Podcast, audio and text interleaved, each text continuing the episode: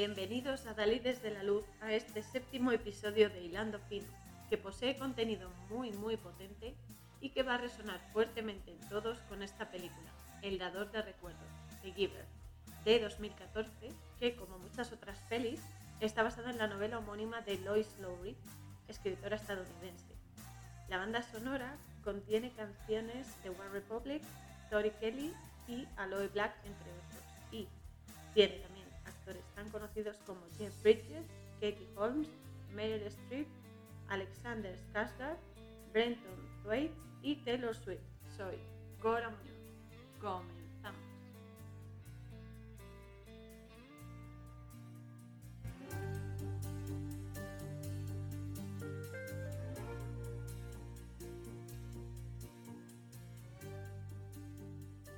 De las cenizas de la ruina nacieron las comunidades protegidas por la frontera. Se borraron todos los recuerdos del pasado. Después de la ruina empezamos de nuevo, creamos una nueva sociedad, una de igualdad verdadera. Las reglas fueron los pilares de esa igualdad. Las aprendimos desde niños. Reglas como precisión en el lenguaje, utiliza la ropa asignada, vacúnate, respeta el toque de queda, nunca mientas. Bueno, bueno, nos suena, ¿verdad? Últimamente está muy de moda en nuestro mundo también, sí. Este es el speech que introduce la película y nuestro protagonista eh, Jonas se presenta. Dice que se llama así, Jonas, que no tiene apellido porque nadie lo ha tenido nunca y nos cuenta que está nervioso porque al día siguiente se gradúa y todos saben lo que quieren hacer, pero él no tiene ni idea de lo que le asignará el eh, consejo de expertos, digamos, cómo funciona en la vida él percibe la vida de una manera muy diferente, cosas que otros no pueden ver por efectivamente la programación mental a la que están sometidos, porque todos eh, tenemos potenciales mentales que están aletargados, pero que se pueden perfectamente activar y desarrollar.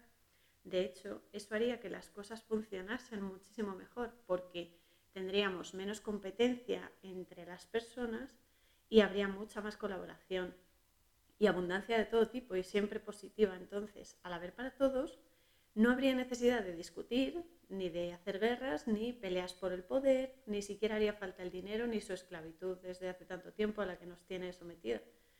Es justo esta visión de la realidad que tiene Jonas la que nos eleva y nos engrandece y nos hace más empáticos y menos violentos y envidiosos, que ahora parece ser que está de moda eso.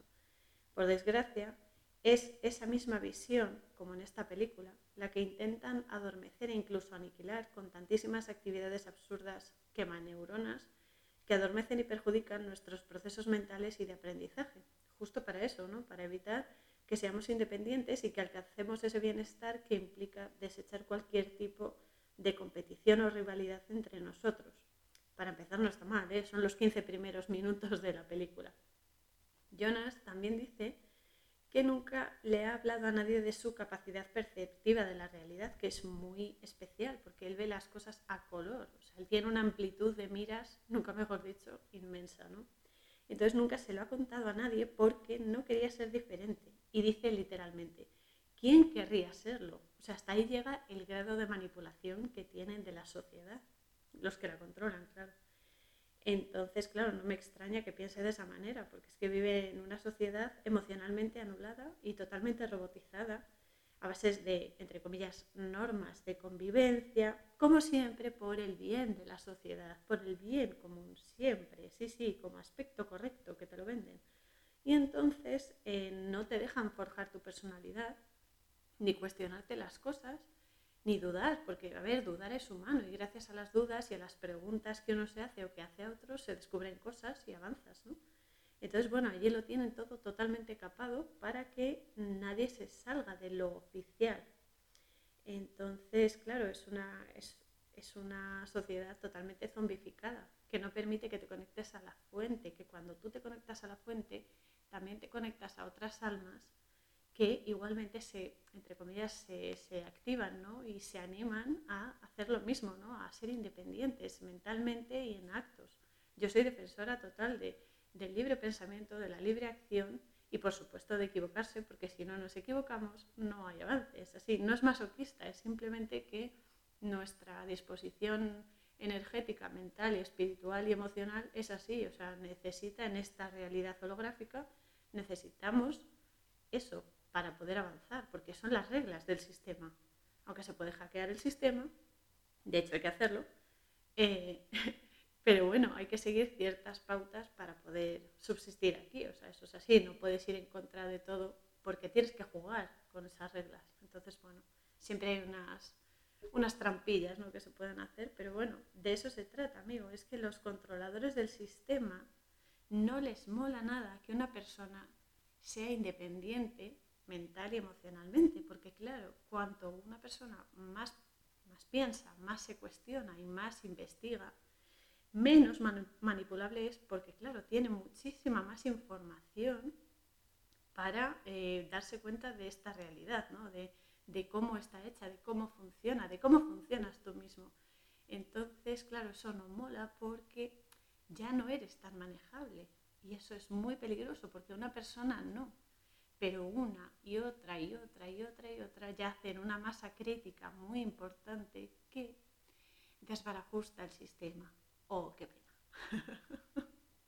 y si os dais cuenta, la peli es en blanco y negro totalmente resaltando la ausencia de esa emoción, de la conexión y la libertad que, no tienen, porque es que no la tienen, y a la que están sometidos, porque es que no tienen ningún tipo de, iniciativa, son como robots, o sea, autómatas perdidos. O sea, haz esto, eh, les recordamos que el recreo de la mañana termina en 30 minutos. Gracias, ese es el mensaje que les dan. Por la mañana, por la tarde, es la hora de cenar, es la hora de los sentimientos, todo está marcado como una pauta. Y hay que repetirla, hay que repetirla, y no salen de ahí, o sea, están totalmente abducidos. O sea, tienen una subyugación mental tremenda. Entonces, claro, eh, se resalta luego en la película el, el, color, ¿no? Cuando se ve a través de Jonas la vida, se ve a color, porque él tiene ese don, él tiene ese don de ver más allá, más allá de todas las limitaciones, ¿no? Y entonces, claro, contrasta con eso, con la visión de Jonas, porque él se permite ir más allá de lo establecido como, oh, lo correcto, lo bueno, lo real, sí, sí. Y entonces es cuando nos sigue explicando. Vivíamos en un mundo en que las diferencias estaban prohibidas. No existía la popularidad ni la fama, tampoco perdedores ni ganadores. Nuestros ancianos habían eliminado todo eso para que no hubiese conflictos entre nosotros. Miedo, dolor, envidia, odio, no tenían significado para nosotros, solo eran sonidos. Su eco se había perdido con la historia. Me pregunto si debería disculparme. Dejaré que lo decidáis vosotros. Entonces aquí se ve el título de la película y es cuando ya comienza la trama en sí, ¿no? Pero bueno, para ser la intro tiene, tiene un trayazo tremendo. Entonces, bueno, la verdad es que nos está contextualizando una realidad muy heavy, muy robótica y sobre todo autómata, porque es que es como automático todo, o sea, ¿por qué tengo que hacer esto? No, no, es que no te lo preguntes, hazlo, precisión en el lenguaje, oh Dios, es horrible.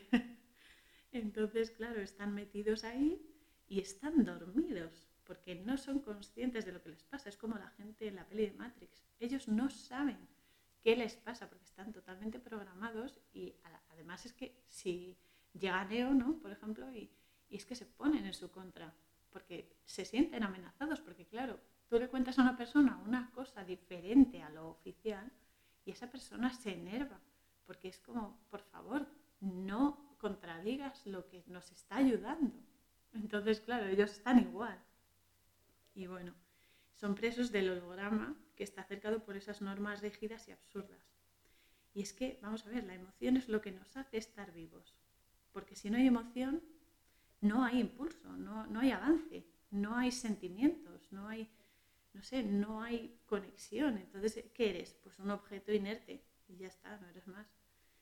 Y es eso, es lo que nos permite estar vivos y los que nos permite percibir y disfrutar esta realidad al máximo que esto quiere decir con sus experiencias agradables, pero también las más terribles, porque es que tiene que ser así. A la gente le puede sonar un poco masoquista, pero es que es así, o sea, tú tienes que tener siempre un contraste y de hecho en, esta, en este holograma dual es así, o sea, tú tienes que tener un punto de referencia para comparar y para comprender que es justo el, el opuesto. y que son complementarios, porque por ser opuesto no es uno bueno y otro malo, no, no, es que uno conlleva el otro.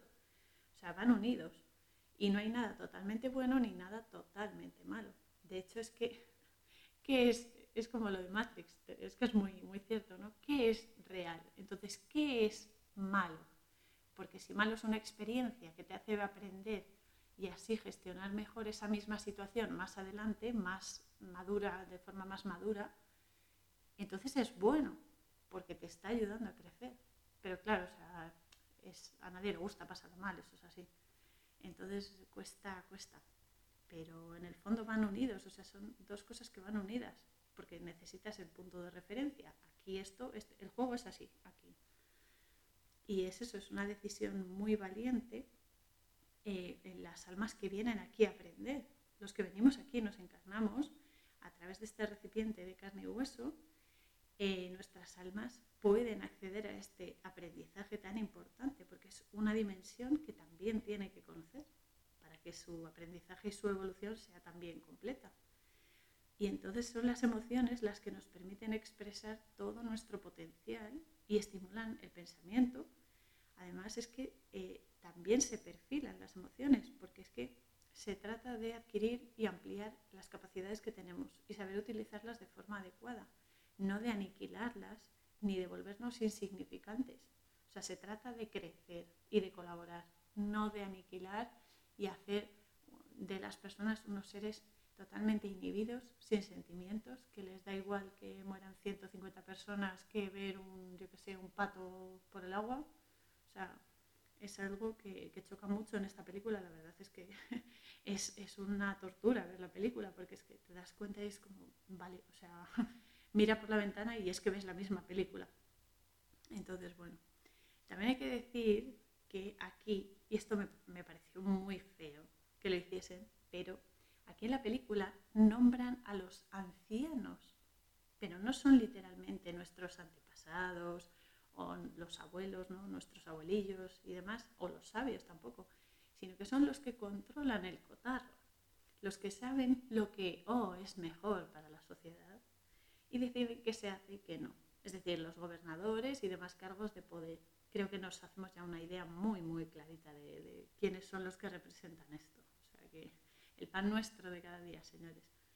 Y es muy duro porque, claro, llegan Jonas y sus amigos, que son Asher y Fiona, a un edificio que es el control eh, maternal, ¿no? el control de los niños, que es un edificio en el que hay muchísimas incubadoras y cunitas con bebés, que son preciosos todos, pero que claro, están esperando dar la talla, que esto es muy heavy, para poder ser asignados a una familia. O sea, esto es muy, muy fuerte, porque claro, estamos hablando de que eh, si los bebés no llegan a, una, a un peso específico, son liberados y digo esto, lo, exalto así, porque claro, ellos dicen liberar al otro lado. Liberar al otro lado es que los matan y se acabó. Entonces, claro, aquí, ¿quién es quién para, Para, no sé, decidir quién vive y quién muere, ¿no? Menos un bebé que no se puede defender. Es muy duro.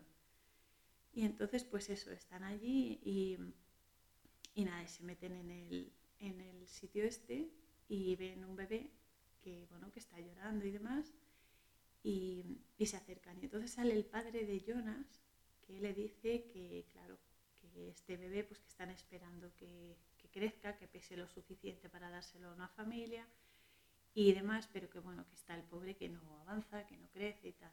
Claro, el niño está llorando todo el tiempo y se le ve que está asqueado. El niño está harto ya de, de estar ahí, de estar rodeado de tanta energía negativa y tanta porquería ¿no? energética. Y entonces, claro, Jonas se acerca y le dice el padre, sí, no te preocupes, que puedes eh, abrir la ventanilla esta por donde metes las manos para acariciar a los bebés en las incubadoras y tal. Y entonces le dice que puede meter la mano y lo puede tocar. Y entonces el, padre lo llama al bebé por su nombre, le dice, no te preocupes, Gabriel, venga, que vas a salir adelante. Y entonces Jonas se sorprende porque parece ser que tienen prohibido mirar el nombre de los bebés hasta que eh, tienen el peso adecuado y van a ser dados a una familia. Es decir, que tienen prohibido dar una presencia y una personalidad a esos pequeños para evitar el apego y cualquier tipo de emoción hacia ellos, no sea que se les tenga que eliminar y eh, luego se arrepientan. Es, eh, o sea, es absolutamente una locura. Pero bueno, el padre le explica que llama al bebé por su nombre en susurros para que nadie le oiga y porque cree que, al llamarlo por su nombre el niño se fortalece. Y tiene mucha razón, porque tú cuando pones el nombre a, un bebé ya le das las características de ese nombre, esa energía de ese nombre ya impregna esa vida. Y entonces eh, ya también perfila tu, personalidad, ¿no? Luego tú vas añadiendo cambios, vas mejorando o, no, o sigues igual o peor, yo qué sé. Pero, pero eso es una característica que todos tenemos. Todos nuestros nombres tienen un significado importante y también te marcan, ¿no? Por ejemplo, el mío, yo me llamo Cora, bueno, Cora Inmaculada, pero bueno, todo el mundo me conoce como Cora y Cora es un nombre griego que deriva de la palabra Corae, y que significa doncella, virgen, pero también es uno de los 100 nombres de Perséfone o Proserpina. Así que creo que tengo un buen sitio nominando el, el reino del inframundo ahí con aves. o sea que esas características del más allá, por ejemplo, sí las tengo ahí, tengo imprimaciones ¿no? de eso, que te van forjando. Entonces, claro, cuando te das cuenta y ves la etimología de tu nombre y tal y te interesas, pues también te aporta, ¿no? Te aporta conocimiento de tu personalidad y de, no sé, de cosas que puedes cambiar, de cosas que no quieres cambiar, pero bueno, te da un punto de referencia, ¿no? Para, para forjar tu, tu persona, ¿no? Tu existencia. Entonces, claro, aquí en la película no se sabe ese nombre porque, bueno, ¿y si lo tienen que matar al bebé? No pueden encariñarse porque las emociones están prohibidas. Y entonces, claro, es muy, muy fuerte porque es que es eso, ¿no? Lo que elimina la vida no es la muerte, es el miedo. La muerte, lo digo siempre, no es lo opuesto a la vida, porque la muerte es un tránsito, es como cuando vas de la cocina a tu habitación y pasas por el pasillo. La muerte es el pasillo, pero no es el final de la casa. Entonces, ahí va la cosa. Luego Jonas y sus dos amigos se meten en un cubículo con una forma de prisma triangular y el que se accede por una cortina de agua. Aquí tenemos a nuestras amigas las emociones presentes a pesar de que están prohibidas. Por eso se meten ahí, porque se impregnan con ese agua, con esas emociones y se ocultan ahí de las cámaras y demás para poder ser auténticos, ¿no? para poder ser ellos mismos y mm, pasarse las normas pues, por, por donde sea. Y entonces están ahí metidos y están hablando de, su próxima graduación y de los cambios que se van a dar en ellos y también, claro, de su amistad, porque se plantean, claro, porque tú ahora te van a asignar un sitio, a ti a otro y a ti otro, y qué va a ser de nosotros, ¿no? Y entonces están hablando de eso, pero justo encima del cubículo, porque el cubículo no tiene techo, es como un prisma piramidal, pero sin techo. Y justo encima se ve un poste con una cámara de vídeo, videovigilancia y unos megáfonos que de repente emiten el siguiente mensajito que no tiene desperdicio. Dice, se les recuerda a los ciudadanos que el recreo de la tarde terminará en 30 minutos. Gracias. Muy educados. Ante todo educación, ¿eh? Cuidado. Te vamos a matar. Gracias. en fin. No me digáis que no suena eso, a patio de cárcel, ¿no? Más que una ciudad en la que convive la gente, porque es que le restringen el tiempo de ocio el de contacto con las personas. Y llegado el momento, se tienen que meter en casa como animales en jaulas y no salir. Es asqueroso. Y para no perder el ritmo de la bestialidad y la empatía total de, esta, de esta película, que es eso, ¿no? La falta de sentimientos, de actitudes y pensamientos, de motivaciones que otra persona te hace sentir. Es decir, todo lo que implica empatía y conexión con esa persona y con las demás, para no perder el ritmo que llevamos el siguiente frame eh, que te ponen es Jonas llegando a casa para cenar y su madre explicando que había un hombre mayor bastante enfermo que no se recuperaba y que lo tuvieron que, entre comillas, liberar al otro lado. Traducido, que lo mataron por ser mayor y tener dolencias. Muy bien, se lucen, como siempre, fomentando, juzgar quién debe vivir y quién debe morir, que nos encanta hacer esto. Lo peor es que no solo practican la eugenesia con los mayores, sino como hemos visto antes, que ya lo estaban, estaban dejando ver un poco la cosa, también con los bebés, cuyo peso corporal no es el adecuado supuestamente. ya estamos aquí, parecemos los, los 300. Que, que cuando una persona tiene algún defecto, boom, por el terraplén y adiós. Es absurdo. Otra cosa que suena bastante, ¿no? Porque claro, por ejemplo, el rechazo, el aborto, el asesinato de niños con alguna carencia, ¿no? física, mental o la que sea, solo porque no encaja con la idea preconcebida que tiene que ser de perfección y muchas otras veces simplemente por comodidad, ¿no? porque esto es algo que es que no voy a entenderlo nunca.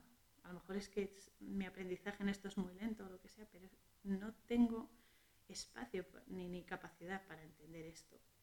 Y es que, o sea, ¿cómo alguien imperfecto se cree con poder suficiente para asesinar a un pequeñajo, no es un bebé, que es inocente y que, peor todavía, ni siquiera se puede defender ni opinar.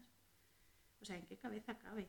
Un desalmado, porque nadie en su sano juicio a una persona tan indefensa y a la vez tan pura se le puede quitar la vida. O sea, es que hemos llegado a unos niveles de, no sé, de deshumanización tremendos. Y la única respuesta que puedo encontrar es el egoísmo y la comodidad de una vida sin responsabilidades ni, ni ataduras, ¿no? O sea, ay, mira, me he equivocado, vale, pues nada, tírala a la basura. Joder, no estoy de acuerdo con ningún tipo de eugenesia, menos con esa excusa de que, oh, no es normal, oh, ya no sirve, es demasiado mayor, es una carga. Cuando oigo estas cosas, pienso en la voluntad y el esfuerzo de las madres que han parido este tipo de personas y lo poco que se reconoce la bendición que es traer una vida a este mundo y cuidarla y sobre todo protegerla es otra cosa que se debería reflexionar más en nuestra situación actual porque es penoso, es penoso. Además es un don tremendo que tenemos las mujeres de traer vida a este mundo y, es eso, ¿no? Que, pues, ¿Quién eres tú para impedir que un alma aprenda? Pues eso, ahí lo dejo. Y entonces seguimos, porque esto no ha hecho más que empezar y esto es una bomba, es TNT absolutamente. entonces, claro, durante la cena tienen programada la, oh Señor, hora de los sentimientos del día. Es importante, es como ir a confesarse los domingos, ¿no? Dios. Como si se pudieran restringir los sentimientos a una franja temporal, es que es el colmo. Entonces Jonas dice que está aterrado por su graduación del día siguiente y la madre les peta ya, pero así como, como un látigo, precisión en el lenguaje. Y él contesta, quiero decir que estoy ansioso. Eufemismos baratos todos. Madre mía. Y después pasamos a la ceremonia anual de progreso, que es esta ceremonia en la que los o expertos les van a asignar su función en la vida, ¿no? porque ellos son sabios y lo saben todo. Y el holograma de la anciana mayor del consejo, que bueno, es Meryl Streep en la película, se presenta y dice que son ellos su comunidad favorita, pero que como no se puede mentir, porque está prohibido mentir, eh, porque es que es eso, ¿no? Hay que decir siempre la verdad, pues eso, confiesa que se lo dice también al resto de las comunidades. Luego es una hipócrita, pero vamos, de, libro además. En fin, entonces, claro, la hipocresía disfrazada de verdad y de lo políticamente correcto. Más de lo mismo. Y hace apología del fin de los enfrentamientos y las diferencias individuales con la creación de las comunidades, ¿no? que hacen que todos sean iguales que sinceramente son, mm, son solamente guetos, como se verá a lo largo de la película, para sostener esa mentira sobre la que se basa el poder de unos pocos sobre la gran mayoría. Que es que esto es lo de siempre, o sea, es cada mañana lo mismo. Y otro día y otro día, y así hasta que decidamos que esto cambie. Pero bueno, pero bueno es, es justo en ese momento en el que se enfoca al dador, dador de recuerdos, que es Jeff Bridges, que me encanta este actor, y cómo conecta con la mirada de Jonas y se le ve que la celebración, pues eso no va con él, o sea, que él pasa de protocolos y demás, que está harto de estar ahí, pero que está obligado porque es el dador, ¿no? Y tiene que fichar a Jonas, que va a ser el receptor de memoria. Y entonces no me extraña porque es un espectáculo totalmente grotesco en el que se honra, o entre comillas, a los ancianos que van a retirarse al otro lado, vamos, la jubilación eterna, ¿no? Y, nada, y de los nuevos bebés que han sido, esto es muy heavy, creados genéticamente. ¿Cómo no? ¿Cómo no iban a estar totalmente programados en laboratorios eh? y demás? Entonces no vaya a ser que eh, eso, ¿no? Hacer el amor, despertar sentimientos entre hombres y mujeres y fomentar ese contacto y esa unión tan sagrada, ¿eh? se, se, expanda ¿no? y se ponga de moda. Es muy heavy, porque claro, aquí en la película se seleccionan a ciertas mujeres, o sea, a chicas, ¿no? Que, bueno, que ya son, empiezan a estar en la edad adulta, como, mm, digamos, paridoras, o sea, las que van a, inseminar eh, a los bebés estos probeta y eh, van a parir y solo están para eso, para quedarse preñadas y parir, preñarse, parir, y así, como los animales, pues igual. Entonces, bueno, llega un momento en el que van nombrando a cada uno de ellos, de los participantes ¿no? de, este, de este festival, de todos los que van a ser elegidos y tal, y entre los que hay chicas especialmente seleccionadas para eso, para ser inseminadas. ¿no? Entonces Jonas es el último en ser seleccionado porque lo dejan para el final, ¿no? el postre para el final. Es el portador de todas las capacidades, incluida, y esto es de vital importancia, la capacidad de ver más allá porque será lo que derroque todo este tejemaneje que se traen los ancianos, que odio que los llamen así porque los ancianos no tienen culpa de nada, que controlan el sistema social que tienen montado aquí. Para ello comenzará un entrenamiento con el dador, ya que ahora Jonas es el receptor de memoria. Eso quiere decir que se le va a transmitir toda la sabiduría y los secretos de la historia que oculta el resto de, gobernadores y de mandatarios y todo esto y no es de extrañar que le den un dispositivo con forma de pirámide. ¿Cómo iba a ser si no? Eh? Siempre tienen que estar metidas las pirámides para decirnos que estamos aquí. No os preocupéis que os estamos vigilando. Muy bien. Pues entonces eh, ya sabemos que la pirámide simboliza la canalización energética y la ascensión al poder. Aparte de ser el símbolo de muchas culturas y también de muchas sectas. Al activarla, recibe cinco reglas en forma de audio sobre eh, su cometido. Entre ellas está la de no hablar sobre lo que el dador le comunique, regresar directamente a casa tras su entrenamiento, eh, puede ser mal educado, menos mal, es decir, que pueda hablar como quiera, eh, mentir también puede hacerlo y preguntar cualquier cosa que se le ocurra. Y por supuesto, tiene que seguir con la inyección diaria. Tiene que vacunarse a diario porque es muy importante, pero no puede tomar ninguna otra medicina. Esta vacuna, esta inyección diaria, es la que anula toda la manifestación emocional en la persona. En la película se ve perfectamente, porque por eso se tienen que vacunar a diario, todas las mañanas, para que el organismo eh, se, se, asimile esa, esa vacunita, no sé, ese componente químico y te inhiba cualquier tipo de emoción y cualquier tipo de transgresión. ¿no? Y, eso. Y entonces le dicen que, se tiene que, que se tiene que vacunar, pero que no tiene que eh, tomar ninguna otra medicina. Por eso insisten tanto. Así que Jonas va al hogar del dador por primera vez y eh, que se encuentra en la frontera del mundo que conocen y donde supuestamente se acaba la vida. Es decir, que la visión de la realidad tal y como es, comienza en ese delicado punto entre lo establecido como verdadero y ese otro punto que es la duda y el libre pensamiento y el cuestionarse las cosas y sobre todo conocerse a sí mismo y ante todo sentir, permitirte sentir. ¿Que nos vamos a equivocar? Sí, pero porque somos imperfectos. Pero gracias a los sentimientos somos capaces de crear y de imaginar y de crecer. Por eso sentir es tan importante. Cuando entra en la casa se ve que es un lugar lleno de libros, es como una biblioteca, muy bonita además, y tiene muchos objetos de aprendizaje, por lo que es un lugar de información. Esta es una metáfora de la mente. La información se archiva en nuestro procesador por excelencia, es decir, lo que estamos diciendo la mente. Ese es nuestro programa, pero existen otros que, siguiendo con la analogía informática, que además en psicología, por ejemplo, somos un programa informático que te pasa. Entonces, siguiendo con esta, esta metáfora, ¿no? pues eh, permiten la experiencia completa y verdadera de las experiencias que tenemos y la información, que la información hay, hay que tenerlo muy presente, es poder. El que conoce y el que aprende y el que busca y el que imagina es menos manipulable si a eso se le suma el ocultamiento de información por parte de medios y sistemas de gobierno, etc., tenemos la clara afirmación de que nos quieren mantener bien sometidos a sus reglas, movimiento de masas, para fines que a saber cuáles sean. En la película se ve y en cualquier momento de la vida real también se puede ver, ya lo sabemos.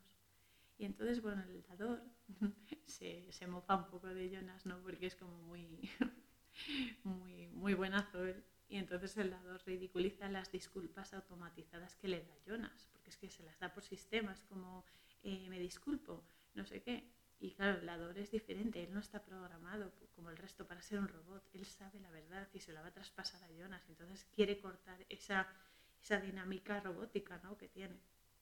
Y le dice, por favor, ante mí no te vuelvas a disculpar en ningún momento, deja de, oh, sí, perdóname, te, te doy mis disculpas, no sé qué y le dice, para esto y despierta ya. y entonces, pues bueno, es muy notorio que se sienten en un espacio, además es como una habitación, como una biblioteca, ¿no? Y hay un espacio vacío donde en el suelo hay una brújula. Pero a ver, es muy lógico porque en este contexto Jonas va a recibir indicaciones para saber hacia dónde ir en la vida y le va a dar información para cambiar el ritmo varado que lleva la población, ¿no? que está perdida. Y aquí hago un inciso para aclarar que esto es muy importante, que los símbolos tienen muchas formas de interpretación. Y eso quiere decir que no se pueden tratar con rigidez, porque dependiendo del contexto y la intención con la que se expongan, sea una película, sea un libro, sea una canción, la letra de una canción, o incluso tus sueños y tu mente, van a mostrar un aspecto positivo o uno más negativo. Es todo información. Entonces, claro, un símbolo que puede ser, por ejemplo, eh, pues no sé, una, la luna, por ejemplo, en un contexto va a simbolizar la energía femenina y en otro pues va a simbolizar pues efectivamente un, no sé, como una estrella de la muerte, ¿no? Como Star Wars, por la que se canaliza el mal, por ejemplo, ¿no? Entonces, claro, el contexto y la intención es lo que marcan el significado de ese símbolo. Y aparte es eso, no es necesario que se conozcan todas las implicaciones que tiene cada símbolo para obtener la panorámica del significado completo. Porque solo sabiendo el lado bueno, el malo, el regular, todos, se puede trabajar con los símbolos, porque sabes qué cosas potenciar, porque sabes la parte buena de ese símbolo y, por supuesto, cómo disminuir el efecto perjudicial que puedan tener las otras mm, connotaciones negativas que puede tener. Por eso hay que saber lo bueno y lo malo en este mundo dual para poder eh, potenciar lo, positivo y para poder eh, enfrentarte y minimizar lo negativo. Por eso me gustan tanto los símbolos, porque son unas herramientas muy, muy poderosas. Y, nada, entonces eso, eh, está con el, con el dador y, entonces pues eso, empiezan a, a hablar y demás y le dice el dador que claro, que le va a dar esa información del pasado y que va a ser algo muy heavy, pero que lo tiene que recibir y que no hay ninguna preparación que pueda ayudarle, porque esto es llegar y ¡boom! Y, bueno, pues eso, le mete un chute que lo deja loco. Entonces, eh, bueno, otra cosa, a ver, que se me olvidaba, eh, lo de los símbolos. Vuelvo, incido mucho en esto porque es muy importante, porque la gente luego eh, lo confunde y, te puedes liar. Al, principio te lías mucho, pero tienes que comprender que el contexto es lo que va a marcar la connotación de, los símbolos, que también cambian eh, a través de las culturas, de las religiones e incluso el significado personal que le puedas dar tú a, ese símbolo. Porque yo lo digo siempre, cuando, cuando alguien me pide que le cuente un poco o que le haga una lectura onírica, yo siempre le digo, vamos a ver, yo te voy a dar una visión, que además me da como si fuese un, capón en el cogote. No te creas que viene ahí, oh sí, me lo dicen ahí, me lo susurran en el oído. No, no, viene como un capón que te mete en un viaje que te dejan fino. Y, entonces yo lo digo siempre, yo te voy a dar una visión. Tú tienes que adaptarla luego a tu, a tu rutina y a tu vida y ver qué cosas tienen sentido y qué cosas son importantes para ti. O sea, al final la interpretación más importante es la que tú le des, porque eres, eres tú, ¿no? El soñador, en el caso de los sueños, eres tú el soñador y eres tú la persona que lo está experimentando. Ese mensaje es para ti, por eso es algo tan íntimo. Por eso yo también soy, soy consciente y hay que guardar mucho la, intimidad de esa persona porque te está contando una parte de su vida, una parte de su alma. y eso hay que respetarlo mucho, ¿no? Pero claro, al final el mensaje es para ti. Yo a lo mejor canalizo esa información, pero el mensaje es para ti y tú eres el que le va a dar el sentido absoluto y completo. Porque bueno, lo que dicen los libros, sí, los símbolos son universales, pero es como el multiverso, ¿no? El multiverso hay infinitas posibilidades, pero en el momento en el que tú contextualizas, en el que tú eliges, ya no es, eh, no es infinito, o sea, ya es determinismo, ya se determina y se adapta a esas circunstancias en las que estás. Eso es la, la magia del símbolo, ¿no? que es todo y es la unidad a la vez. O sea, es todas las oportunidades, pero sobre todo la que tú le das. Y bueno, esto he creído que era importante, que era importante saberlo. Entonces, bueno, también es verdad que eh, es eso, te da pistas sobre cómo moverte y cómo proceder. Y aprovechando lo de los símbolos, la simbología, la parte buena, la parte chunga y tal, aprovecho para recomendaros el canal de YouTube Exponiendo la Verdad, en el que mi amigo Enrique explica bien clarito el tema del primado negativo que el primado negativo consiste en decirte la verdad entre argumentos trágicos o de comedia para así crear un rechazo automático a esta información. Y creo que es importante porque ya no solo en esta película, que es lo que hacen, ¿no? les hacen ahí un lavado de cerebro total, sino porque eh, amplía este conocimiento de lo que es el primado negativo y cómo funciona en el medio audiovisual sobre todo, nos, nos puede abrir mucho la mente y nos puede ayudar a digerir mejor las cosas y a, despertar un poquito. Dicho esto, seguimos con la peli. Porque Jonas establece un vínculo súper intenso con el dador y este le introduce en el trance, porque es que no hay forma de, de suavizarlo, no, no, le coge del antebrazo con las dos manos y entonces ya entra en el trance y tiene una, una visión tremenda y le está mostrando el lugar donde más adelante escapará con el pequeño Gabriel, el bebé, para salvarlo de la muerte. Es un lugar con nieve, ¿no? Como una cabaña así en mitad del bosque, nevado y tal. Y cuando sale el, trance, el dador le dice que no tienen nieve, o sea, eh, Jonas le dice al dador que no tienen nieve en la actualidad.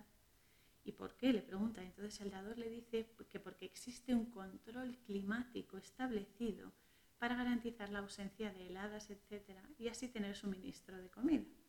El dador le dice que está todo conectado y que con lo bueno viene también lo malo. Es lo que decimos, que uno sin el otro no puede existir. Tienen que estar porque uno son referencia del otro. Y eso es lo que te ayuda a aprender, porque tú aprendes a distinguir lo que es negativo y lo que tienes que evitar o minimizar de lo que tienes que potenciar. Y se lo aclara. Y entonces, eh, bueno, también le dice que, Jonas le dice que quiere ver más cosas, pero el dador lo frena y le dice, bueno, que ya has tenido un viajecito fino, vamos a dar un paseo. Y entonces el dador le aclara que, porque le dice que, claro, que tiene su casa y tal, y que parecía eso, un hogar, ¿no?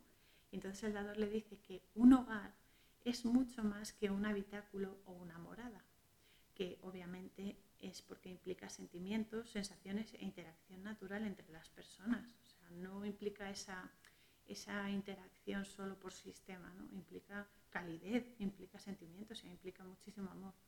Y Jonas llega a casa, que donde el bebé que vieron al principio de la peli, Gabriel, empieza a vivir con Jonas y con su familia para así poder recuperarse y mejorar su peso y su estado, porque bueno, se lo encasquetan al padre y ya está.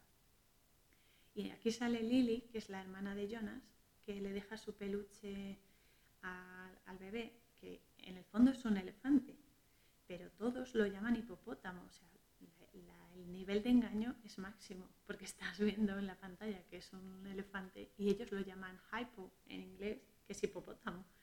Y ves como, madre, cómo estamos aquí. Entonces eso, están muy, muy vendidos mentalmente, o sea, están anulados. Y a partir de ese momento las sesiones que tiene con el dador se intensifican y Jonas siente todo al máximo, absolutamente todo, con una intensidad tremenda. Y, y, es eso, ¿no? que a veces creemos que lo que experimentamos más allá de nuestros cinco sentidos es solo una invención, ¿no? es un recurso mental para justificar una ensoñación, pero aquí se ve en la película que es muy, muy real. Las experiencias extrasensoriales son muy intensas y muy vívidas se dice que uno sueña en blanco y negro, esto no solamente en la película, sino la realidad, que uno sueña siempre en blanco y negro. Eh, pero doy fe porque yo lo he tenido que, tengo sueños que están llenos de, color y de, sensaciones y de verdad, o sea, es que es alucinante. Y que esas frecuencias son los colores, son vivos además y están llenos de información. Los colores suenan y te resuenan y además tienen hasta sabor los colores, en los sueños por lo menos. Y hay una cantidad tremenda de mundos, muchísimo más allá de este pulso holográfico en el que vivimos ahora mismo, porque esto sí que es un holograma, esto sí que es un sueño del que cuesta mucho despertar, pero hay que hacerlo, amigos. Y es eso, cuando despiertas a estos mundos que están más allá de esta frontera física y de, oh, sí, todo es 2 más 2 igual 4, pues depende. 2 y 2 puede ser 22, por ejemplo. O 2 al cuadrado, depende de cómo se mire. Todo depende de cómo se mire. Y entonces cuando despiertas a estos mundos, claro, el shock te choca un montón, porque es que es, es algo que nunca habías visto, ¿no? Y empiezas a comprender tantísimas cosas que ni siquiera habías considerado como válidas o demostrables anteriormente, pero que es que en el fondo sabemos que son muy reales. Y es que a mí me pasa muchas veces, ¿no? Nunca habéis soñado que estáis corriendo, por ejemplo, y cuando os levantéis de la cama estéis como cansados o incluso tenéis hormigueo en los pies o respiréis más rápido o incluso tenéis mucha sed como de haber corrido tanto en el sueño, porque a mí me ha pasado. Y cuando, por ejemplo, esos momentos en los que estás durmiendo, que esto, eh, esto seguro 100% que nos ha pasado a todos, que estás durmiendo y de repente te pegas el susto de tu vida porque parece que te caes de la cama y solamente te das la vuelta y te tumbas en el colchón, ¿no? Pero parece que te caes desde, desde el abismo. pues es genial porque también es muy real. Tú sientes que te caes, pero es que en el fondo estás cayendo, porque eh, se produce cuando tu alma, que, a ver, es que esto cuando dormimos desconectamos de este mundo físico. Entonces el alma aprovecha para trabajar, junto con el espíritu, claro, aprovecha para trabajar a otros niveles y viajar. Y se a veces cuando se va demasiado lejos, el cordón de plata que une nuestro espíritu bueno, y nuestra alma con nosotros, con el cuerpo físico, pues da un tirón para que no te mueras aquí y vuelves de golpe.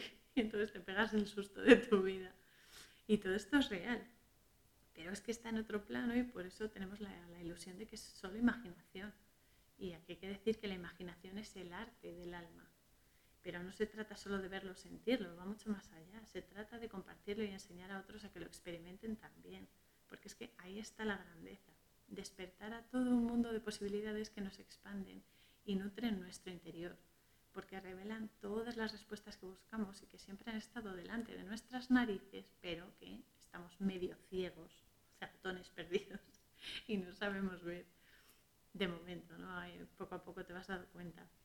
Y es justo eso lo que convierte esa ignorancia y la manipulación que tenemos encima en crecimiento, porque el conocimiento y la sabiduría es lo que nos expande. Y de eso se trata, de crecer y de ver cómo otros también lo hacen, porque no hay que ser egoístas.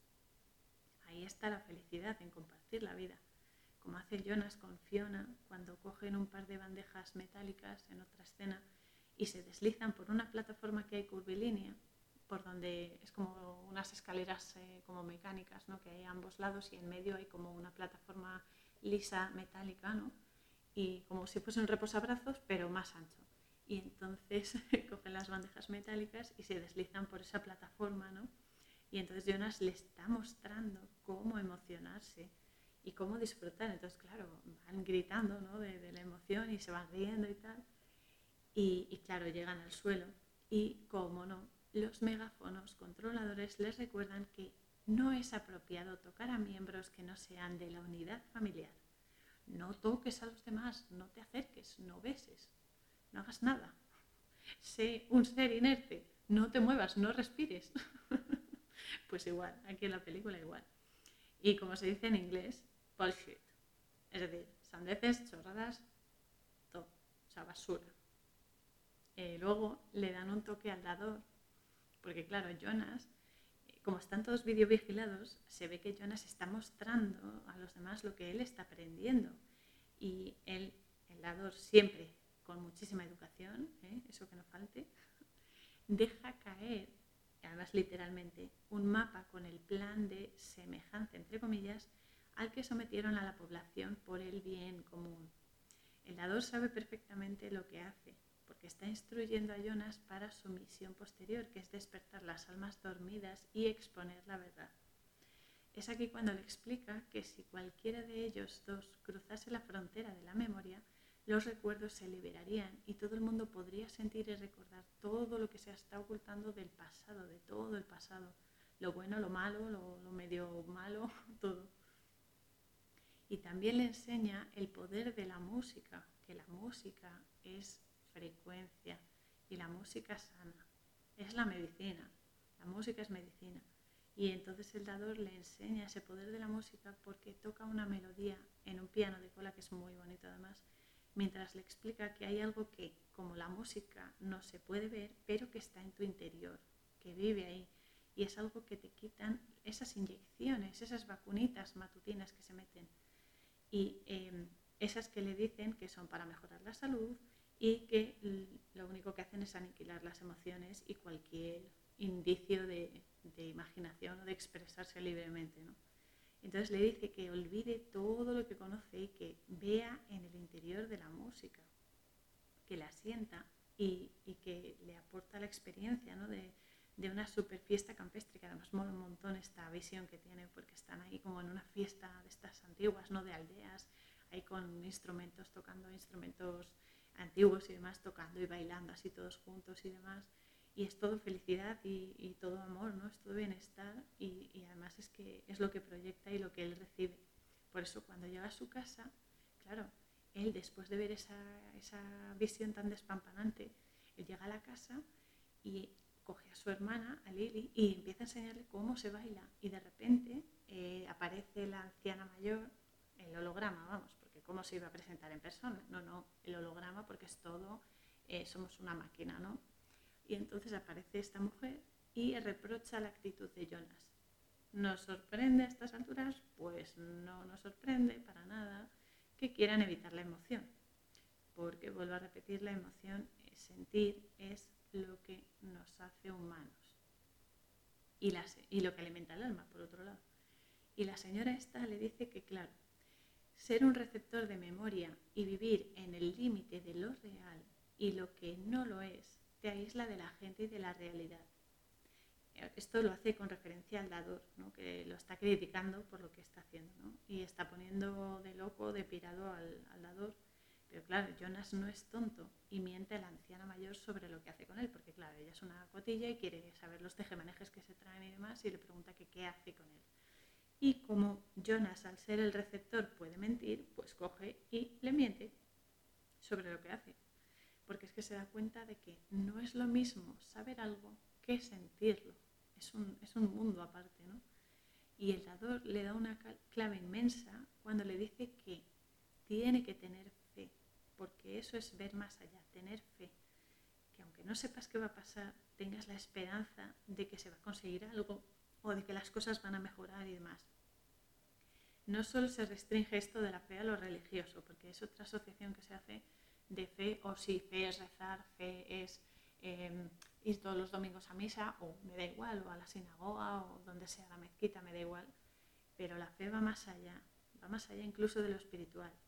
El dador le dice que sea libre y que no se crea algo solo porque le digan que es verdad, ni siquiera si se lo dice a alguien a quien respete mucho, sino que lo experimente y que al igual que hay alegría y placer, también existe la crueldad y el dolor, que no todo es jiji jaja, que también hay cosas duras que experimentar y que sentir, pero hay que hacerlo. También se lo enseña, eh, no hay que hacerlo por sistema, es que también lo, tenemos que experimentar, de hecho por eso pasan cosas ¿no? que sentimos que, nos hacen daño, que nos ponen tristes y demás, pero que van a seguir pasando y lo mejor es saber lo que implica y saber cómo gestionarlo. Y, eso, ¿no? Y le cuenta eh, que, porque le dice que vivirlo todo al vivirlo todo, él podrá cambiar estas cosas, ¿no? estas, estas prohibiciones constantes y además cada vez más, más, más heavy, ¿no? y simplemente por tener una perspectiva más completa y más enriquecida de lo que significa vivir con mayúscula. Y así poder comprobar que prohibir lo natural, que es tocar, amar, besar, ser feliz, llorar, sufrir, aprender, es simplemente ser un muerto en vida y ser un vacío envuelto en piel y huesos y que eh, de esa manera, conociéndolo todo, solo así va a poder cambiar las cosas y liberar al resto, que esa es su misión, o sea, él es el elegido como receptor de memoria porque va a tener que liberar a todos para así destruir ese régimen de prohibiciones y de, y de vacunas y de historias, que es lo que le toca y es para lo que ha nacido. Y las misiones tú puede, te puede gustar o no te puede gustar, pero son inevitables, o sea, lo vas a tener que hacer sí o sí. Así que mejor mentalizarse. Y bueno, luego hay un momento en el que Jonas le pregunta a su padre si realmente lo ama. Y la madre salta como un pistón y le dice, Jonas, precisión en el lenguaje, por favor. Porque claro, la madre está encargada de que las normas se cumplan a rajatabla y de que nadie se pase de la raya, ¿no? Y la hermana entonces quiere saber lo que es amar, ese verbo, porque claro, la madre le dice que es un término anticuado y que no tiene ningún uso ni significado ahora, y el padre le dice que claro, que están todos orgullosos de sus logros y es eso a lo que se refiere. O sea, están infravalorando la naturaleza de la que estamos hechos, que es el amor. Pero bueno, Jonas hace lo que siente y juega con Gabriel, que está ahí, y le pone caras para que sonríe y deje de llorar y se fortalezca. Claro, el niño responde y está súper contento y se le ve más tranquilo ¿no? y, y más feliz.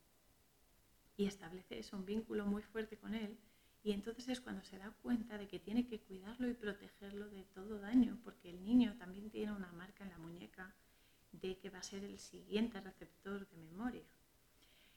Y bueno, es que además el, bebé, el pequeñajo es precioso, es súper risueño y es, amor total. O sea, es que te da una sensación de, de protección, de querer protegerlo de todo. Es una, no sé, un sentimiento de, de, eso, de calidez, de, amor. Como todos los bebés, a ver, son un milagro y una bendición. Y se merecen una vida digna y llena de amor y de cuidados y de muchísima ternura, porque son seres puros, no tienen maldad, no están maleados, vienen totalmente puros y son tan, no sé, tan expresivos que pueden iluminar eh, el día más oscuro que tengas. Así todo, llega otro día de entrenamiento con el dador y eh, Jonas llega justo cuando está en trance, porque lo ve ahí en el suelo tirado y le dice, agáchate, agáchate, no sé qué. Y es que está metido en una visión, está en un viajecito chungo. Y entonces eh, Jonas, claro, se asusta porque cree que le está pasando algo, que le está dando un ataque o lo que fuese, y, y, lo coge del brazo. Y entonces, claro, al conectar con él, al cogerlo del brazo, entra en el mismo trance y está en un plano en el que están en una guerra, en una selva y tal, y es cuando Jonas experimenta la muerte de un soldado que aparece a su lado, ¿no? Entonces ve cómo muere y es una emoción tan heavy para él, porque claro, él nunca había visto la muerte, nunca la había experimentado y no sabía lo que es. Entonces, eh, los que gobiernan su comunidad lo ocultan tras el nombre de retiro al otro lado. Y tiene un momento total de negación y se larga de la casa del dador y dice que no quiere volver a hacer eso, que es demasiado para él, no sé qué. Y pues eso, ¿no? Que, que se larga. Y aquí se ve un recuerdo justo cuando, cuando se va Jonas, un recuerdo que tiene el propio dador, cuando también enseñaba a otra chica, a otra receptora, que resulta que era su hija, Rosemary. Y sospecho que también, esto es algo mío, ¿eh? pero sospecho que por las circunstancias y demás también era hija de la anciana mayor, aunque no se dice explícitamente, pero tal y como las interacciones que tienen el dador y ella cuando se habla de, de la chica, mmm, da la sensación de que ella podría ser la madre. Esto no es 100% seguro, es algo que yo intuyo. Entonces, en su lucha interior contra esta, contra esta rendición, pues Jonas le dice a Fiona que haga el favor de coger una manzana y le ponga una gota de su sangre para que cada mañana el dispensador de la vacuna reconozca su, sangre, su ADN y el pinchazo se quede en la fruta y así ella pueda empezar a sentir y saber lo que él está experimentando. Porque él en el fondo la quiere y quiere que se libere, no quiere que empiece a, sentirlo y así se despierte y por extensión empiece a despertar a otros también. Y Jonas está pasando efectivamente a la acción, porque es que si no, se, si no manifiestas lo que sabes, lo que sientes o lo que descubres ¿no? y lo que vives para que otros también lo experimenten, no estás honrando tu ser, en, en el fondo estás siendo egoísta. Se supone que si alguien adquiere un conocimiento específico, porque la información es universal y está al alcance de cualquiera que quiera saber, pero si alguien lo descubre antes, debería compartirlo. Se supone que eso deberíamos hacer todos, compartirlo para que así se facilite el aprendizaje y así se eleve la frecuencia de vibración energética que tenemos y las cosas mejoren y no haya tanta, tanta prohibición ni tanta densidad. Y, y es eso, entonces ella le dice que, que, no se puede rendir y que si quiere que pinche la manzana en vez de su dedo, él tiene que volver con el dador. Es una chica muy lista y gracias a ella Jonas va a poder eh, desarrollar su cometido. Y bueno, pues eso, Jonas ahora mismo está experimentando eh, lo que es el amor con Gabriel, con Fiona, y está aprendiendo también a gestionarlo, porque no es fácil, ¿no? es la primera vez que, que le pasa o empieza a experimentar algo tan fuerte como el amor, pues claro, es un, es un trayazo mental muy serio. Y claro, él la ama a, a Fiona. No sabe exactamente eh, cómo es ese sentimiento, ¿no? cómo de fuerte es, pero él lo siente y no lo puede negar. Y como él la aprecia la ama, cumple su palabra y regresa a la casa del dador. Y allí le espera una nueva fase de su aprendizaje, porque esta vez es a través de un recuerdo que el dador le está concediendo, con el que, en el que está con su hija, ¿no? con Rosemary, están en el piano, y a ella, claro, le enseñó el recuerdo de cómo un bebé era liberado al otro lado, es decir, cómo lo mataban a través de una inyección y ahora obviamente se lo muestra también a Jonas. Además es que eh, es su padre quien ejecuta al bebé. Esto era en el pasado y el dado se lo, se lo cuenta, ¿no? Y le explica que el padre de Jonas ignora que está haciendo mal, porque no conoce lo que significa la muerte. Entonces para ellos es una pauta más, ¿no? Una rutina más por hacer y piensan que está bien, pero porque no saben que está mal. Entonces ellos creen que, que lo están haciendo bien y claro, el dador le dice que ellos dos son los únicos que saben la verdad. Y es cuando eh, Jonas queda con Fiona después de su sesión con el dador en el triángulo y ya no se aguanta y la besa. Y ella está, claro, ella está flipando, ¿no? Está descolocada porque no entiende esa nueva sensación y se va, se va a trabajar y dice, mira, me tengo que ir a trabajar, que tengo el turno ahora, no sé qué, y se larga porque está, la deja tocadísima con el beso. Y ahí se ve como Jonas regresa a su casa y se da cuenta de que el pequeñajo, de que Gabriel no está en su sillita. Y el padre le dice que no ha pasado la prueba de madurez y que lo tendrán que liberar al otro lado. Entonces, claro, este Jonas sube a la habitación sin cenar y piensa que lo único que han hecho con esta sociedad al borrar todo es cambiar el de nombre al asesinato, o sea, porque lo llaman liberación que vale, sí, en el fondo te liberas de, la carcasa esta física, ¿no? Pero, pero es, una, es una locura porque le han cambiado el nombre y han borrado todos los recuerdos de lo que realmente es, o sea, de la verdad. Viven en una mentira. Y entonces coge, se prepara, le deja el elefantito de peluche a su hermana y escapa de, la casa. Y entonces se va con, su bicicleta a rescatar al pequeñajo. Y aquí viene una secuencia muy, muy explícita en la que según sale su amigo, Asher, eh, se pone la calzada y hace que Jonas frene la bicicleta y le dice que qué está haciendo, que está actuando contra las normas. Oh, Dios mío, está desobediendo al desobedeciendo al sistema, vamos mal, vamos mal.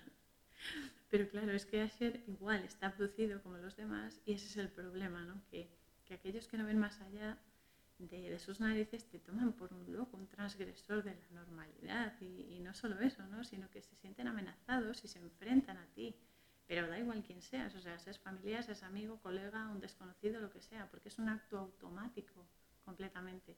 Porque están, se sienten ofendidos y se sienten atacados. Entonces, claro, tú cuando sientes peligro, pues coges y, atacas también, ¿no?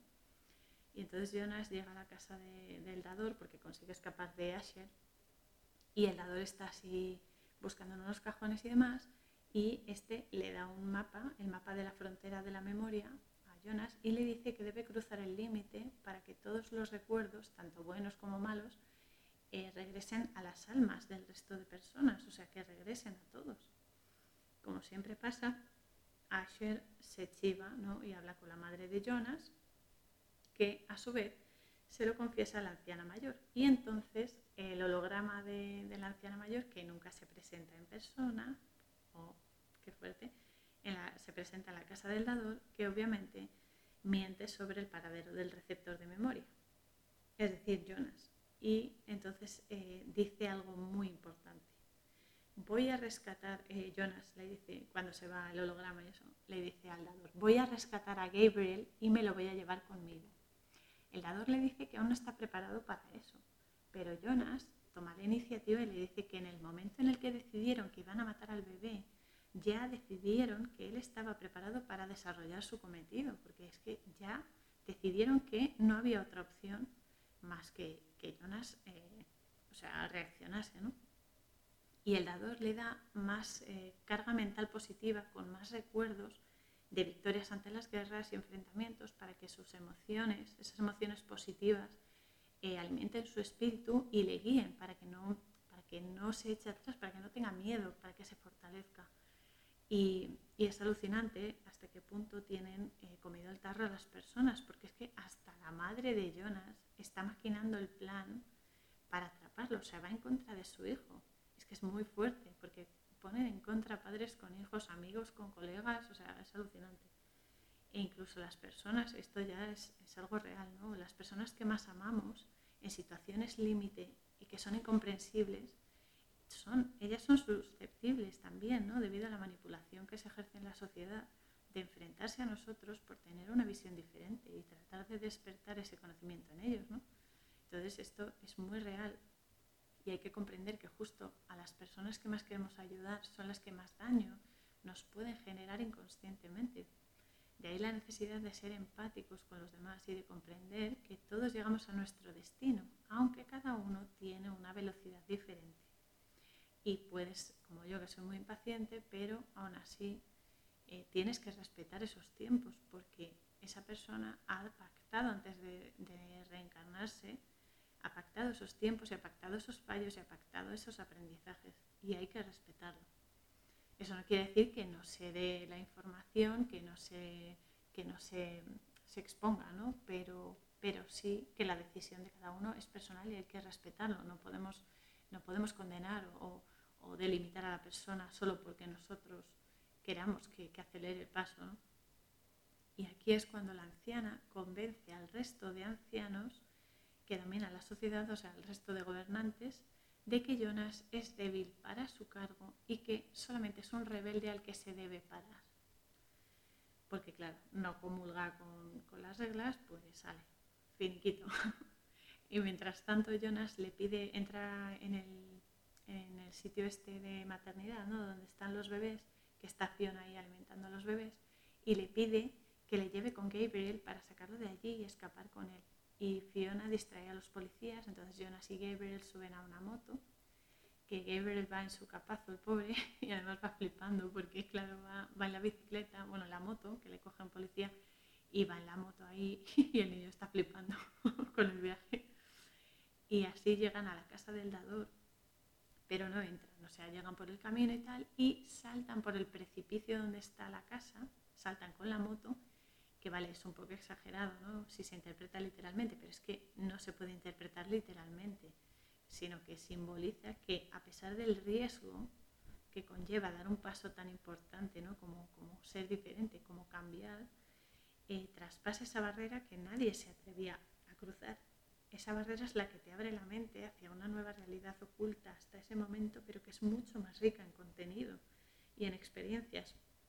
Y es un paso que todos en algún momento de nuestra vida tenemos que dar, sea en esta encarnación, sea en la siguiente, o ha sido en la pasada, lo que sea, pero siempre tenemos que darlo. Y porque es que además se nos pone, en la vida ya te ponen unas tesituras que tienes que superar que efectivamente no te dejan opción más que enfrentarte a tus miedos y tener fe en que hay algo más que lo que sabemos hasta ahora y que las cosas van a, van a funcionar y van a mejorar. ¿no? Y es que es así, llevamos, esto es muy duro, pero es así, llevamos décadas, siglos de condicionamiento bajo el que se amparan las instituciones de poder, como en esta película, para, para mover las masas según sus intereses y en cuanto te sales de la norma, ¿no? de lo oficial y políticamente correcto, eres un paria, eres un renegado ya un alborotador y alguien que se debe reducir. No vaya a ser que más gente se plantee cosas diferentes y les dé por pensar y reflexionar así de forma individual, ¿no? Y preguntarse las cosas y ser las, entre comillas, ovejas descarriadas, ¿no? Y se salgan del rebaño. Y esto, esto se traslada desde las cosas más, más explícitas hasta las más cotidianas y las más rutinarias, ¿no? O sea, esto se aplica a cualquier aspecto vital. Y si tienes que ser fiel a alguien, que sea a ti mismo.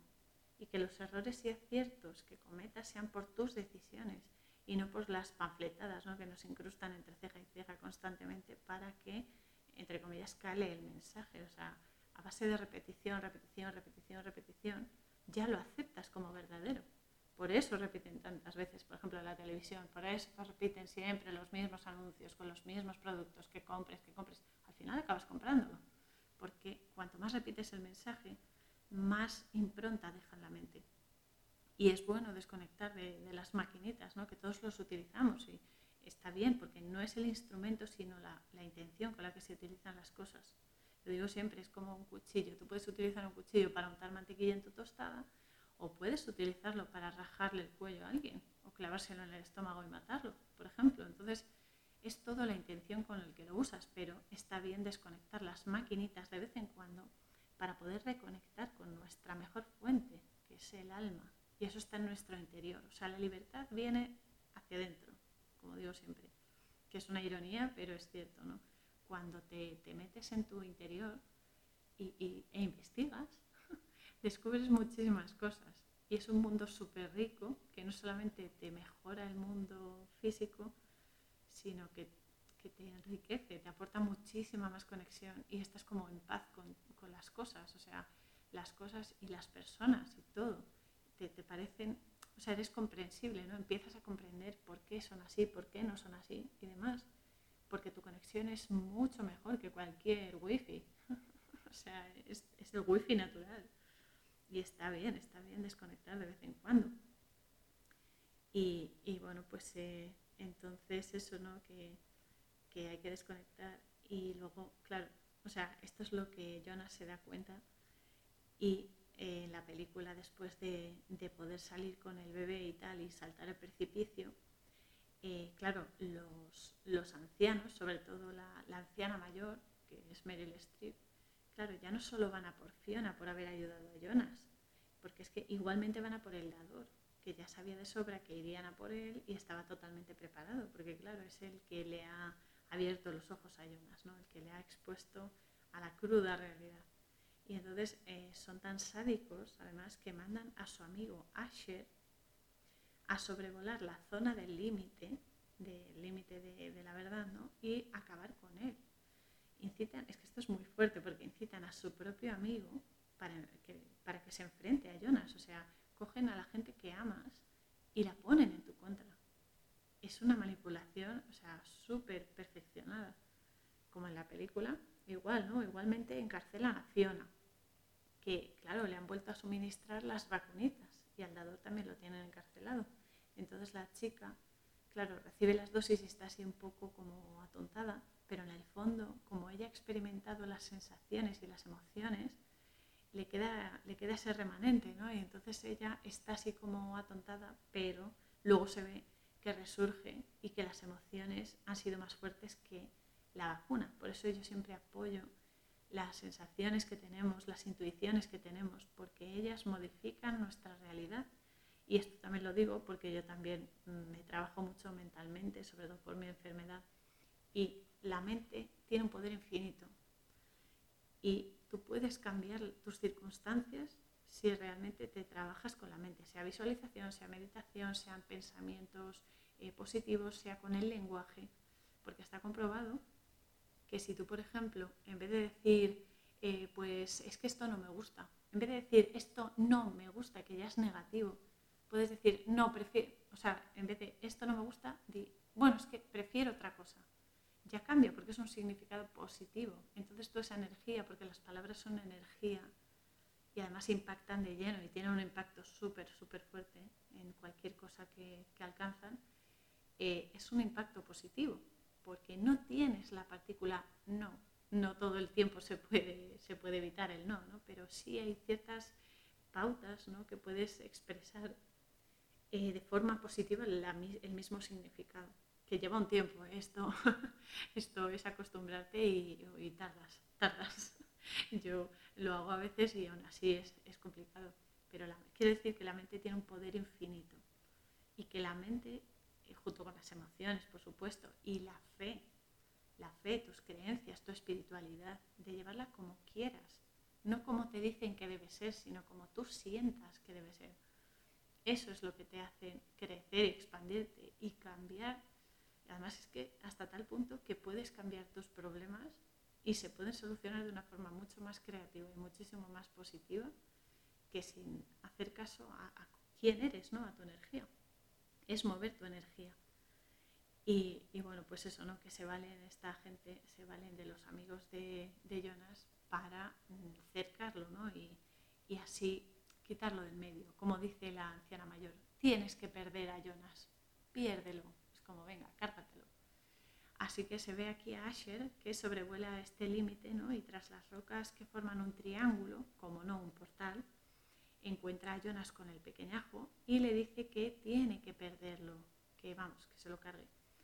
Y entonces eh, Asher lo persigue con el dron, que además Jonas se pone a correr con Gabriel en brazos y Dios, es una escena que te tensa mucho porque ves que hay muchas rocas en el suelo, muy afiladas, y que como tropiece Jonas se cae el niño y vamos, lo revienta al pobre.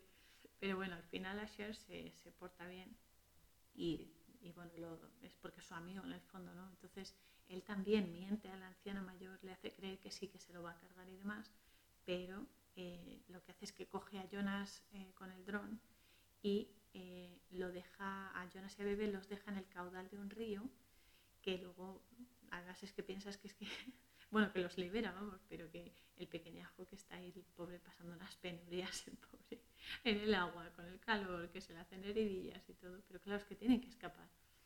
Y bueno, y como no, pues claro, vuelve la anciana mayor, ¿no? Y se comunica con, con el amigo de Jonas, con Asher, para confirmar sobre todo que se ha deshecho de los dos.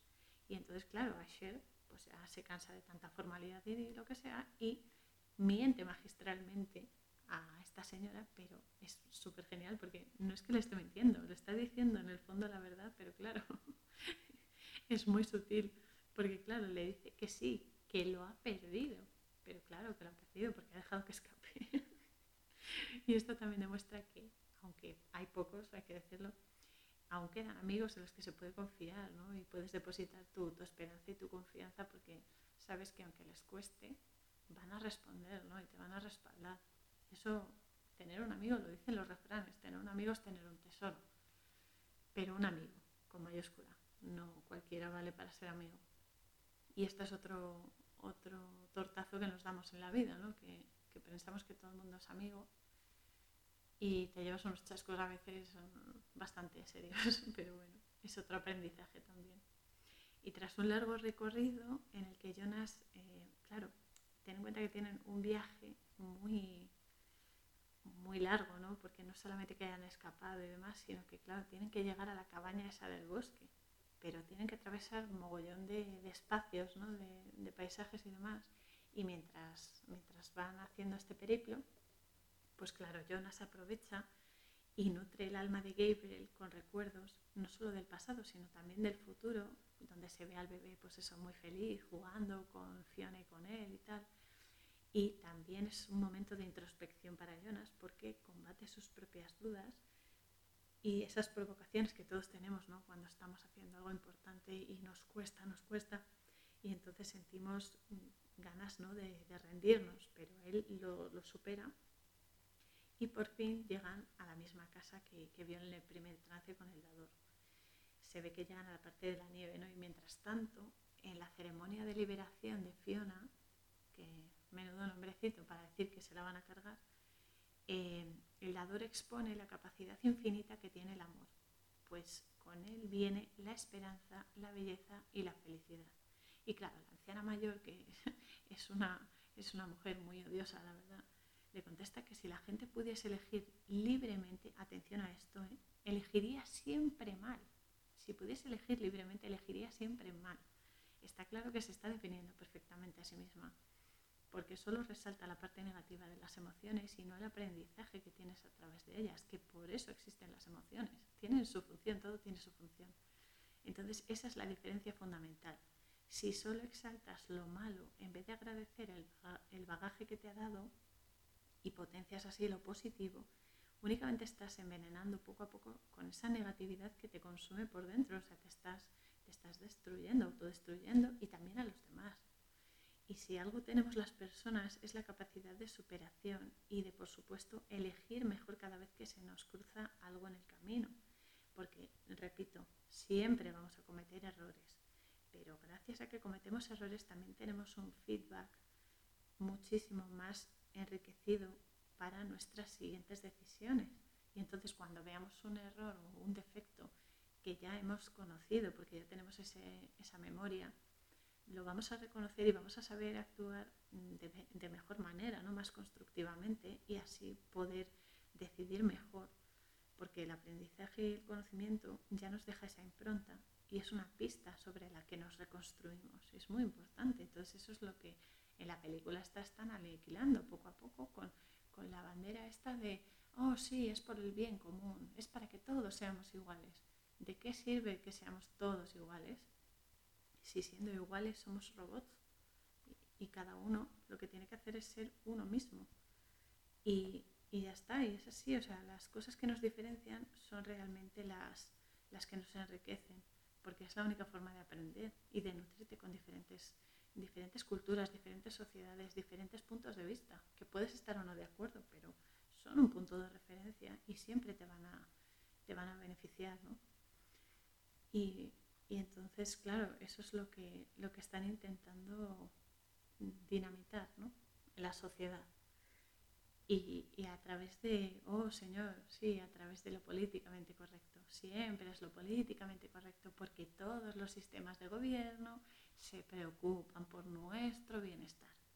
Por favor, no os atreváis a dudarlo, ¿eh? que ya sabemos que todo el mundo nos cuida.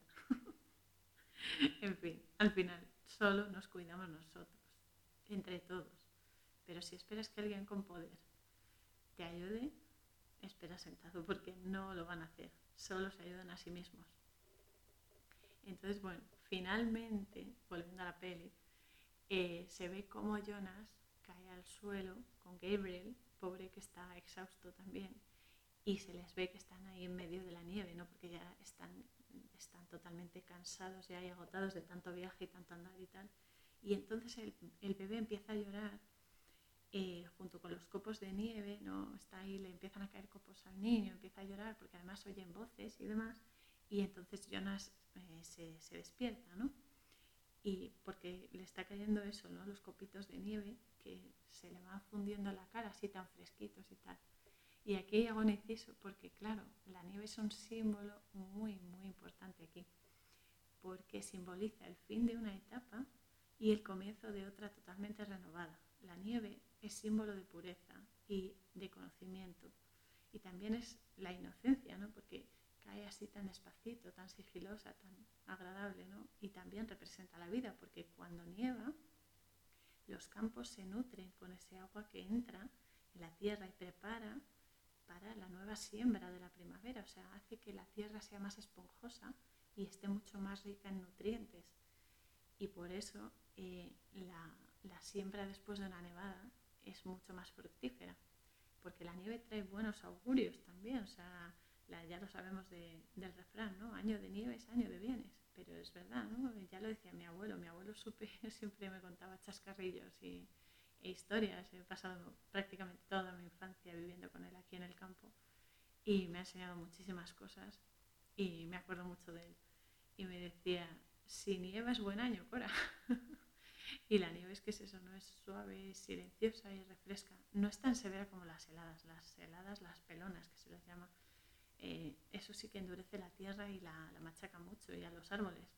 Esta, este año, por ejemplo, ha caído una nevada muy grande en, Guadalajara, pero, pero no solo fue la nevada, sino el hielo que se formó después con el frío. O sea, la nevada en sí no fue lo que jorobó las plantas, sino la helada.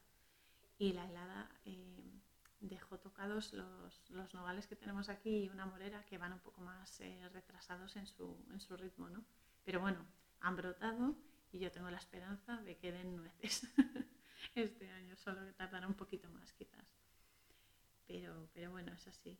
Y entonces, claro, ya cuando Jonas se despeja, ve que el trineo que había visto en su primer trance está, está medio oculto por la nieve, pero lo ve y entonces se monta con el pequeñajo y se deslizan por las laderas nevadas y cruzan el portal que forman un par de torres de piedra y se ve como según lo cruzan una onda bestial se expande por toda la tierra y llena el mundo de color y de emoción. Ya no se ve en blanco y negro, ya se ve a pleno color.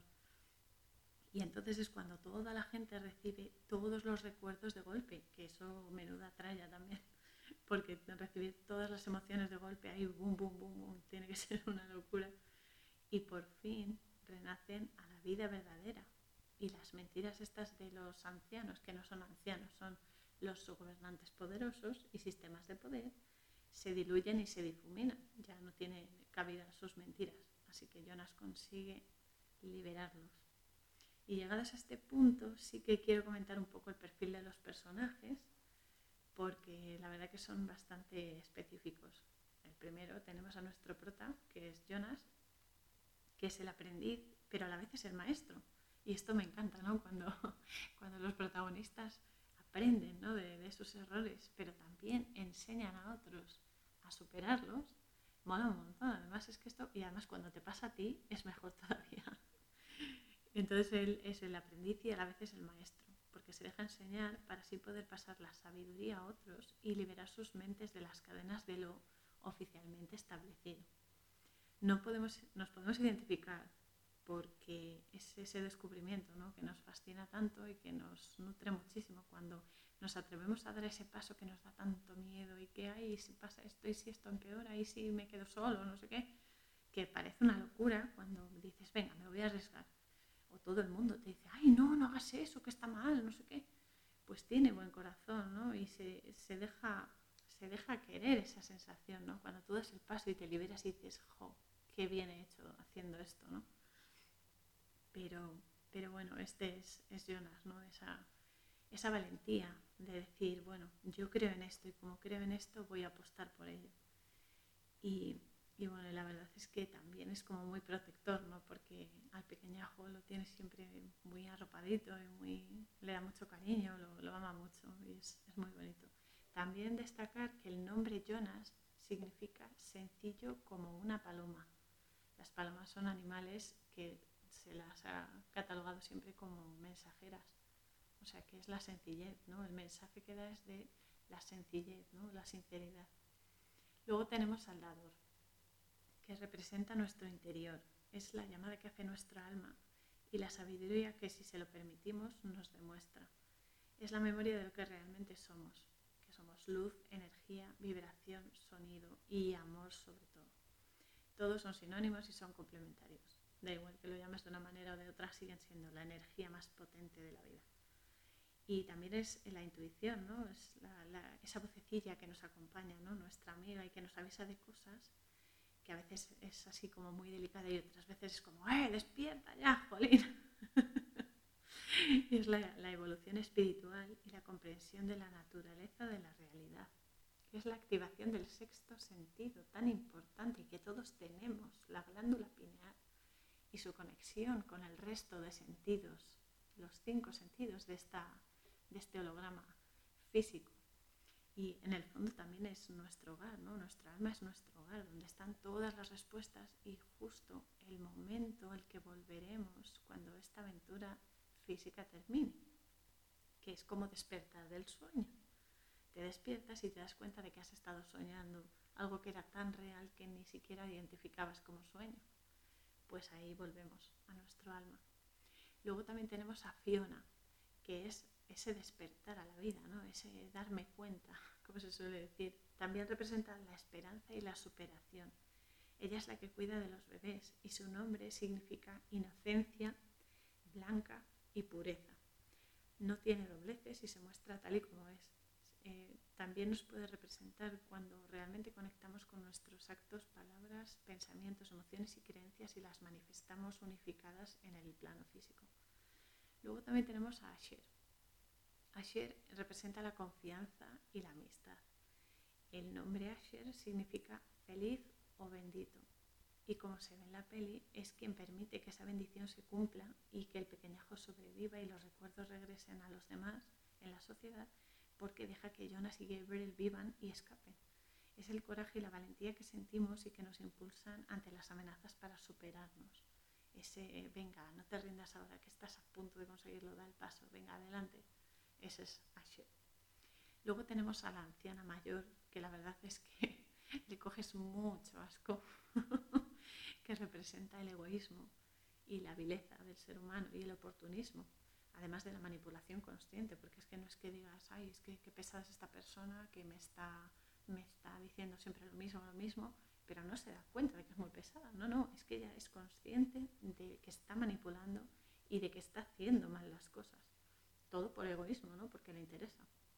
Es una joyita, ¿eh? Esta mujer es una joyita, porque está llena de odio y de rencor y carga contra todos, porque claro, las cuentas no le salen, ¿no? Y entonces lo justifican los demás. Y somos nosotros también cuando nos oponemos al cambio y nos obcecamos con nuestra visión idealizada de cómo tiene que ser todo. que en nuestra mente todo es muy fácil, pero las cosas luego son como son. Y también cuando hacemos daño a alguien sabiendo perfectamente que lo estamos haciendo y encima lo disfrutamos, que es que a veces somos un poco crueles. Eh, la verdad es que luego es eso, ¿no? Que, que a veces somos muy heavy y a veces destrozamos la felicidad de una persona y su crecimiento solo porque eso nos conviene. Y es una parte del ego muy, muy salvaje. También representa a los organismos de poder de la sociedad y sus infinitas manipulaciones, mentiras y engaños. Y la acidez con la que queman sus almas, porque ya no es que mm, sometan a otros, no, es que se autodestruyen. Queman sus almas, o sea, las destrozan.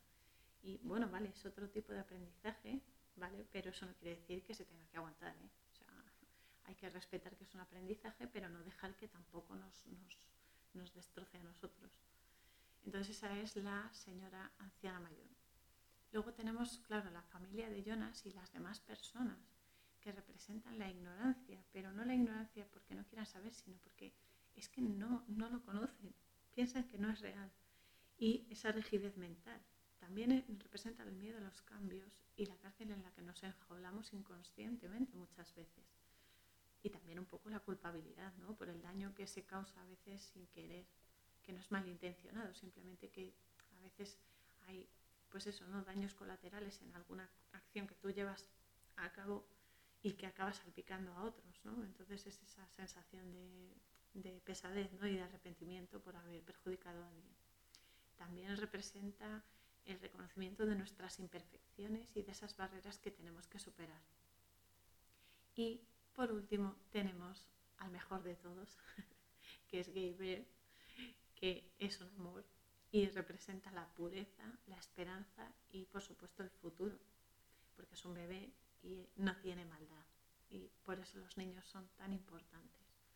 Es esa delicadeza que, que es que, o sea, tú ves un bebé y te hace tan fuerte y esa sensibilidad tan especial, ¿no? Y ese sexto sentido que te hace percibir el mundo con más riqueza espiritual y más belleza. Los niños ven el mundo la primera vez, ¿no? Es como la primera vez que hacen algo y lo ven como, como una fiesta, como, un espectáculo tremendo. Ellos lo viven al 100% y ellos son así, son, son puros, son sencillos y se muestran como son, no tienen maldad. Y eso es lo bonito, ¿no? Gabriel es una bolilla de amor. es maravilloso, me encanta. Y es verdad, ¿no? Como todos los bebés, son milagros. Son milagros preciosos y hay que proteger a los bebés y hay que amarlos y hay que cuidarlos. Ellos son fuertes. Los bebés tienen una, están hechos de una pasta tremenda y son mucho más fuertes que muchos adultos. no hay más que ver a los, a los niños que, están, que han nacido prematuros, que están en las, en las eh, en los hospitales, ¿no? en las salas estas, y los ves, yo que he estado de técnico de, en radiodiagnóstico y he estado con ellos en las incubadoras, y los ves que tienen una fuerza y se agarran a la vida con una pasión tremenda, que una vez metí la mano con el, con el guante este especial para poder tocarlos y me cogió con tal fuerza un dedo que dije, madre mía, la energía que tienes, amigo, eres, eres mi héroe y vas a salir adelante. O sea, es que tienen una fuerza y se agarran a la vida con una pasión que es admirable. Y desde luego es un gran ejemplo de superación. Porque ellos sí que, ellos sí que tienen valentía de venir a este mundo tal y como está.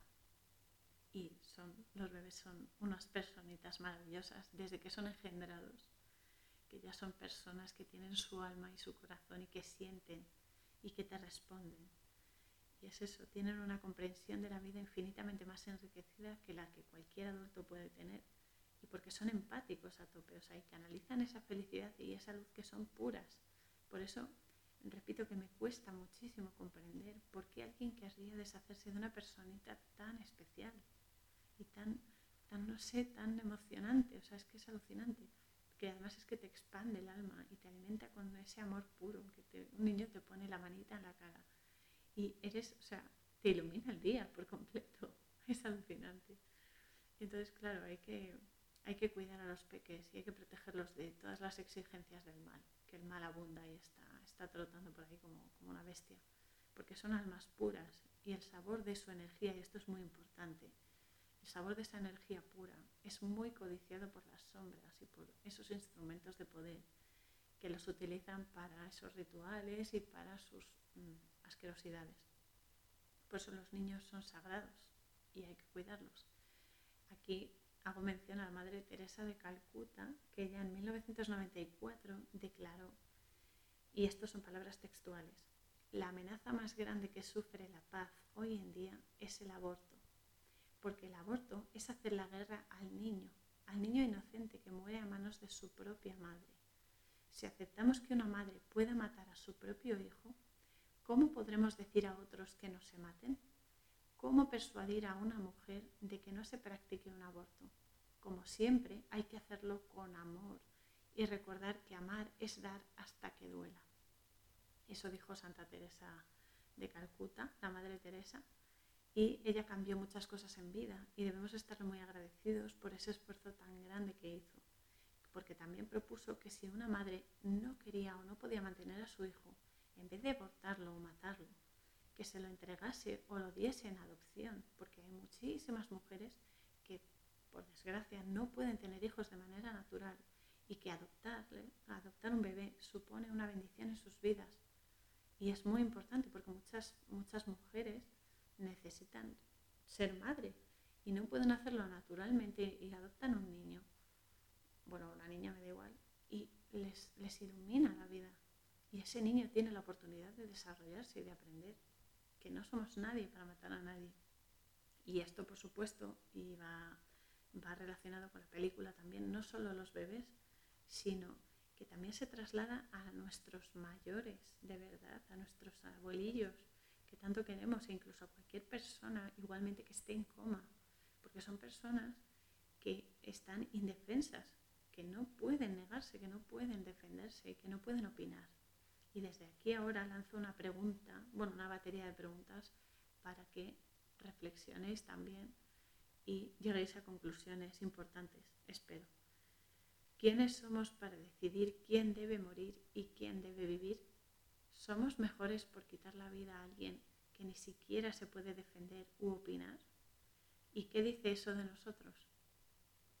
Bueno, hasta aquí el episodio de hoy. Recordad que todo tiene en este holograma dos polaridades porque es un sistema dual en el que vivimos. Que estas polaridades son complementarias y son las que tenemos para bailar la vida, siempre bailamos entre ellas. Y que el secreto está en sacar lo positivo de los problemas y de aquello que, es negativo, ¿no? que lo vemos como malo, y potenciar lo que ya de por sí es bueno en nosotros y sobre todo también en los demás. Que no seamos egoístas, que colaborando crecemos y los enfrentamientos por nuestras diferencias es únicamente un espejismo con el que nos atontan y nos hacen creer que todo es más difícil, que todo tiene que ser rígido y que lo único que importa es quedar por encima de los demás y combatir y eh, ponerse siempre a enfrentarse. ¿no? Así que eso es una mentira que nos han contado, una milonga en la que llevamos montados toda la vida. Os recuerdo que el próximo sábado 5 de junio de 2021 saldremos del sistema con Matrix, de Matrix de 1999 y también os recuerdo que sabéis que podéis dejarme mensajes de voz en el link de la descripción del capítulo si queréis eh, aportar alguna alguna opinión, alguna sugerencia, cualquier cosa estoy abierta, cualquier cosa. Gracias por compartir este viaje conmigo. Tirad del hilo y expandid vuestra luz al máximo. Que nada os frene a Dalides. Canción Spirit of Fire. Música www.50sounds.com barra es barra.